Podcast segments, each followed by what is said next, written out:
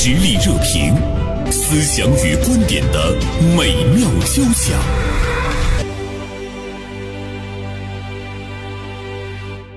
近期呢，Chat GPT 一词热搜段啊，火爆全网。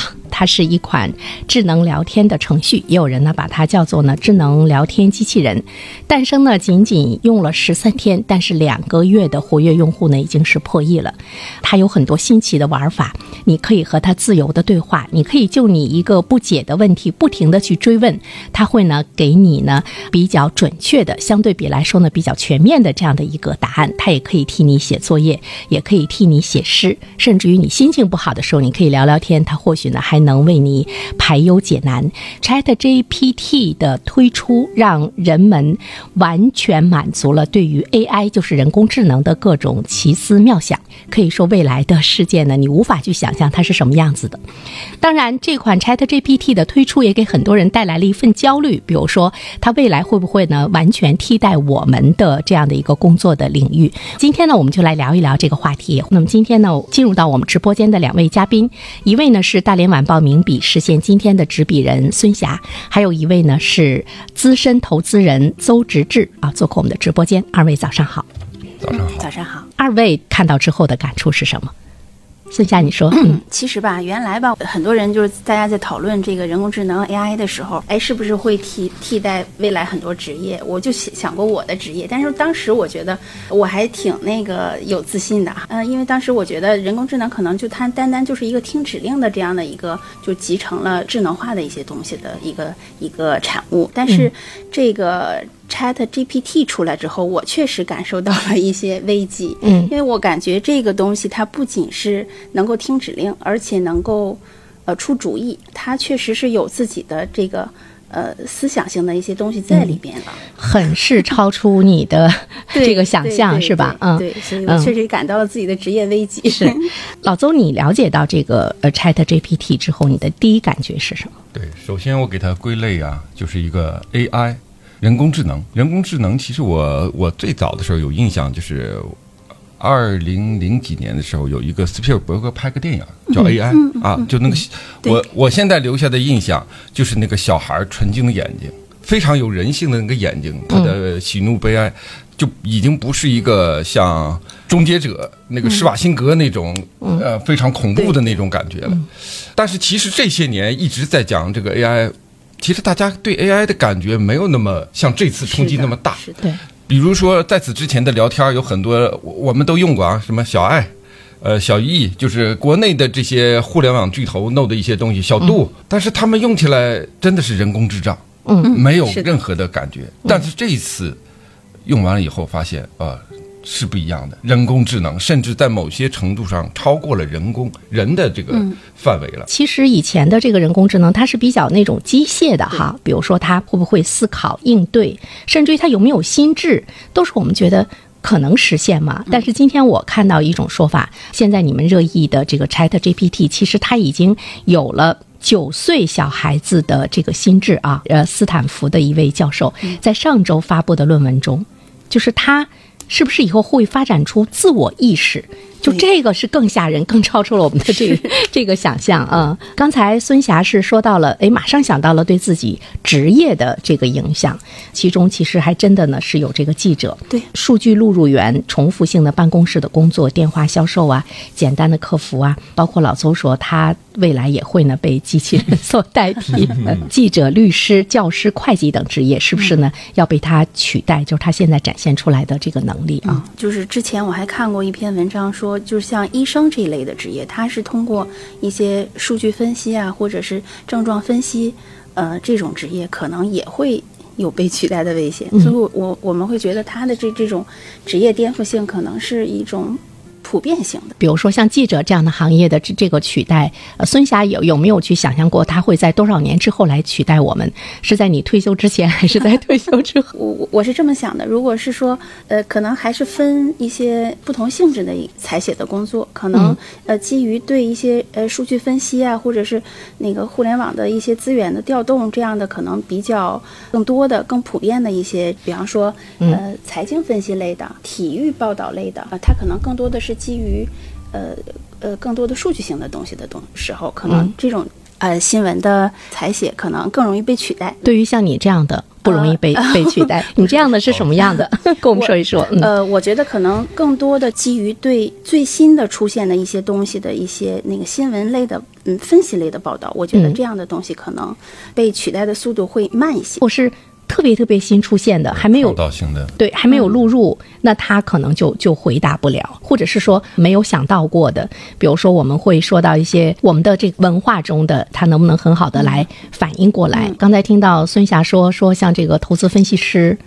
那是不是老邹你你会容易被取代？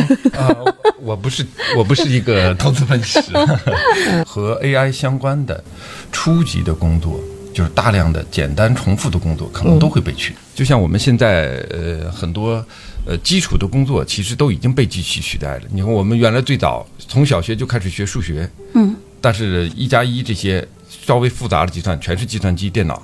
包括之前的也是也是大热的人工智能，就是那个 AlphaGo 这个围棋的这个智能。对，当初就说，哎呀，那么我们孩子还学围棋有什么价值，有什么意义呢？但是其实下围棋是不是为了要赢，是训练的人的思维方式。嗯所以孩子该学围棋还是学围棋。对我们该有象棋比赛、围棋比赛还是继续有，嗯它不影响我们的思维的方式的训练。因为这个阿尔法狗它毕竟呢是由懂围棋的人了设计了解的人去设计的，就是它的这个控制者还是人类。嗯，对，而且它是一个专业很窄的一个领域，所以这个领域的人当时觉得冲击很大，下围棋冲击很大。但这一次这个 ChatGPT 啊，它是一个通用的自然语言，什么都懂对，对什么都能讲。去我们怎么样去理解这个自然语言？就像我跟孙霞在聊天的时候，有的时候我可能会完全的被这个 AI 取代，因为它它已经完全可以理解你说的这个话的意思。对，包括一些情绪上的呃东西，我觉得它好像都有嗯识别。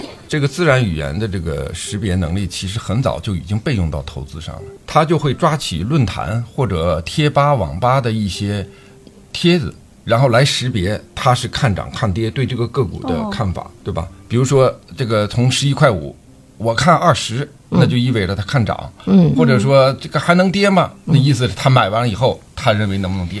哎，老邹，在你的那个领领域中有有很多投资者他会用吗？这样的一种一种判断什么的，但是我觉得大多数人还是挣不到钱啊。啊，是的，这个只是作为、现在是作为辅助性的，所以这个 Chat GPT 啊，因为大家聊天儿，呃，都能用，所以感觉影响很大。实际上在现实中，它还没有发生实质的影响，起码到现在为止，嗯除了微软准备把这个 Chat GPT 集集成到它的那个浏览器以外，其他没有没有现实的这对个嗯应用。就是说，两个月来它到底啊、是不是能够真正的呃像我们想象的那么厉害，还有待于实践，是吧？嗯，对，嗯是的对对。就是既看到未来的潜力，但是呢，现在也不用怕。传媒观察，穿透共识，寻找价值，实力热评，谈笑间，共论天下事。嗯、我们看到呢，这个听友阳光四季呢发来微信啊，他说他说有什么可怕的，把电源拔掉不就行了？其实他是说到了我们人类的一个控制力。当我们会想到它会替代我们的时候，什么什么的，我们我们不让它运作就可以了哈。但是未来来讲，可能我们对它的这种依赖，你已经忘了去拔掉电源。嗯就像今天我们用手机，对你忘了把手机关机，你你忘了把手机扔到一边，今天我们对手机的依赖，可能就是，哎，突然你他在你身边消失了两分钟，可能你会觉得，哎，我他哪儿去了？我需要找他。没有它的陪伴，你会很慌。对，爱人在不在身边已经无所谓了，但是摸不着手机是 是是不行的。是的，所以未来这个 AI 在我们生活中的这个介入，就是你对它的依赖性，我觉得就是这个依赖性挺可怕。而且拔电源这个啊，我觉得可能性不大。你你想拔电源控制它，你的对手、你的敌人，恰恰你拔的时候是我攻击你的时候，比如俄乌战争这种，你你拔你停火，但是我如果我不去拔，你这反而是受损的。原来最早的时候说我拔什么天网什么东西，我拔掉它的电源，实际上我觉得现实中这种情况几乎都不可能发生。所以我们要去迎接它，呃，拥抱它，甚至于我们要要跟它共存，也找到我们自己的这个生存空间哈。嗯对。像刚才孙霞说到的说，他如果呃他成为一个能够善于发现更新的这样的一个事物，能够呢具备呢对更多的综合信息的一种这个判断，甚至于呢呃从记者的角度上来说，比这个 Chat GPT 来说更能够捕捉人们情绪的嗯一种变化的话，其实它是替代不了你的。对嗯，这里面就是说到了我们个人的那种职业的升级。但是如果你把它当成个工具，当成你手里一件武器的话，它就是你的朋友。嗯看你怎么做，是驾驭它还是被它控制？呃，所有领域、所有的新科技都会面临这个问题。而且我看那个，就是前两天说那个什么汉高科技，呃，金运激光，就这种嗯什么数字数字水印，就是反 Chat GPT 的这个这个相关的概念股，好像 都在涨哦。你们了解的比我多。国内很多都是概念，所以对概念这种这种题材的炒作，我我一般就是看看也就罢了。对对呃但是对，但是这个我觉得是说给我们提供了一个这个思维的一个方向。就是我们不能够完全很盲目的，现在就是对它已经崇拜的五体投地了对。其实真正的力量呢，其实是在人类的手中。当大多数普通人都来这个依赖呃 Chat GPT 的时候，一定会有少数人是它的控制者，对大多数人会被少数人控制。我觉得这个呢，是需要我们今天从普通劳动者的这个角度上来说，是需要去去反省。在职业链顶端的这些高层、高阶的这个劳动者来说，他可能对 Chat GPT 的这种冲击感受不是那么明显，但是对于普通的劳动者，嗯我觉得可能现在就是大家可能确实在 产生一些职业焦虑。我们普通劳动者面对这个 Chat GPT 这种人工智能 AI 的时候，我们应该怎么办？采取一个什么样的态度？我觉得怎么样去进阶下？的。对，对怎么样去进阶？对，嗯。一个是高阶的、最优秀的，是很难被取代的；还有一个方式就是，我们怎么利用它、运用它，嗯和自己的现有的职业、现有的行业结合，嗯这永远是一个走不进的一个路。什么新的都当当成我的工具，它是我的一个模块，嫁接在我这个行业里，嗯。这是永远走不完的。嗯。任何新的就是这种思维方式，就是任何新的，我我算一个理性乐观乐观派的那种观点，嗯。就是新来的东西就会有机会，当然它也会有冲击，嗯。对。啊，这就是我的一个观点，对对。啊，嗯嗯。新生事物好像都有这种双面性啊，双面性，对对，你变成了一个完全被他的这个控制的，而且呢，成为一个无能者的时候，那你自然就没有更多的一个生存的空间哈。比如说现在互联网，包括这个数据，它在我们的生活中渗透的特别多，嗯。包括呢这个 AI 哈。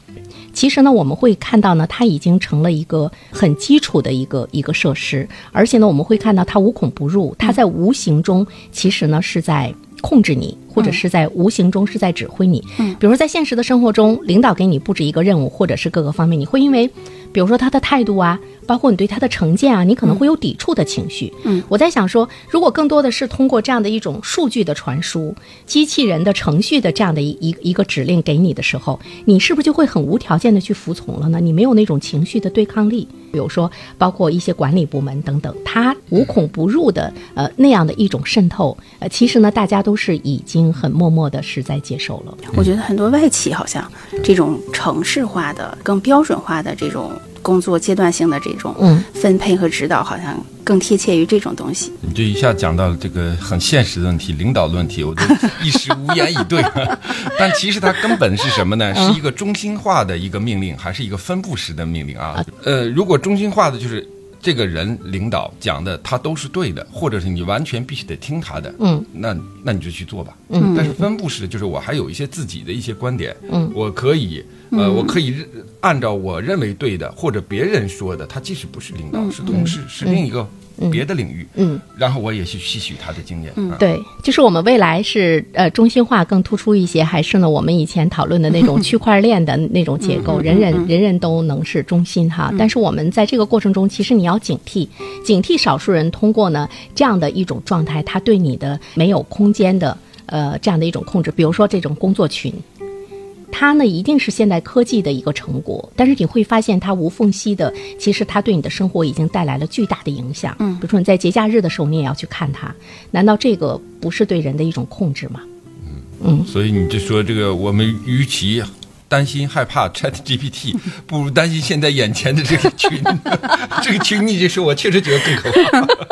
对我们是不是真的是对他那么那么担心？比如说他会替代客服啊什么的。其实现在我们对客服的那种机器人的声音已经是极其反感了。嗯对这个是我们去深思，像 Chat GPT 啊等等这样的新的 AI 出现的时候，它或许呢、嗯没有必要让我们那么焦虑，它还会有一种人工的一种回流，我们还是需要有温度的声音对哈。对嗯，对。以人为本吧，嗯最后以人为本，A A I 什么东西，它毕竟是一个机器嘛。现在呃，我我我感觉确实有一些嗯，像您说的银行，包括那个呃移动，他们很多客服对，嗯嗯是的。嗯现在是那个纯人工的可能更多一些了。他们已经感觉到了我们的愤怒。对所以说 Chat GPT 是不是真的完全的替代各个岗位，这个是有待于进一步的观察。嗯嗯对。